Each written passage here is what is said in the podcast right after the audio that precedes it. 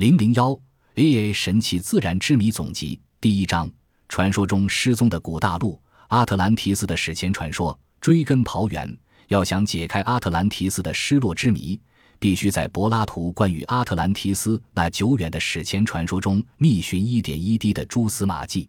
历史学家和考古学家都无一例外地重复这件枯燥无味的事。尽管这个传说很精彩，尤其十分传奇。但他们的工作并不是怀着一种猎奇的心理去阅读，对他们来说，这个精彩绝伦的故事早已熟记于胸。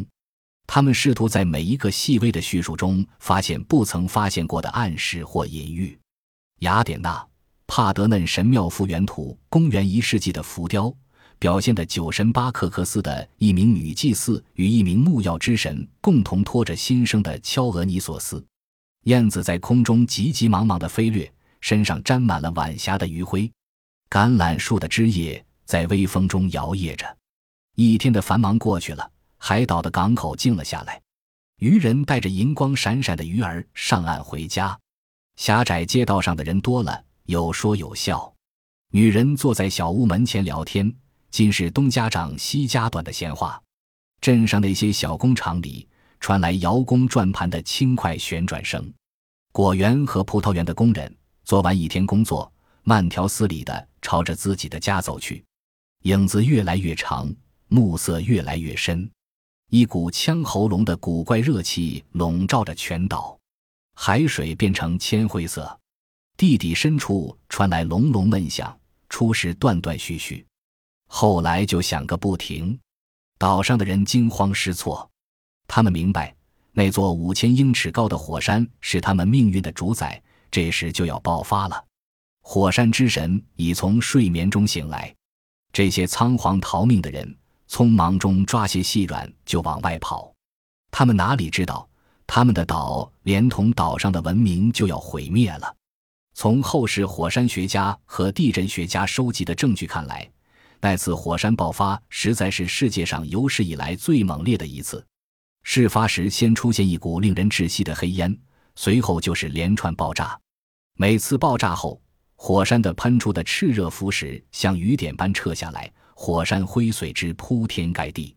灾祸到了最可怕的时候，极大的内部压力迫使火山爆炸了，轰然巨响在地中海到处可闻，真像是世界末日来临。全岛绝大部分都被炸成灰烬。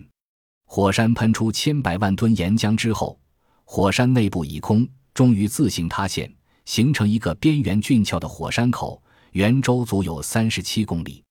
等到大量海水涌进火山口时，带来更可怕的海啸。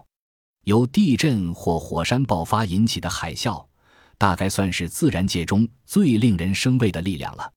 高达六百五十英尺的巨浪从该岛向四方八面冲去，猛烈地拍击着四周的海岸，威力之巨，实属空前。这就是今日科学家根据柏拉图描绘的传说推想出该岛在三千五百年前被毁的经过。据他们估计，那次爆炸的破坏力约等于五百至一千枚原子弹爆炸的当量。事后，空中落下的火山灰把爱琴海一带弄得白昼也是一片可怕的灰暗，一连几星期之久，就像度过了一个特别漫长的黑夜。火山灰继续落下来。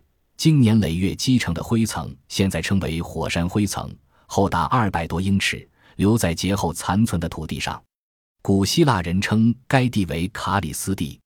柏拉图是西方思想的鼻祖之一，也是阿特兰提斯传说的直接来源。柏拉图对这个沉人大海的大洲所做的片段技术，至今仍然引起现代人很大的兴趣。公元前四百九十年，希腊少女雕塑。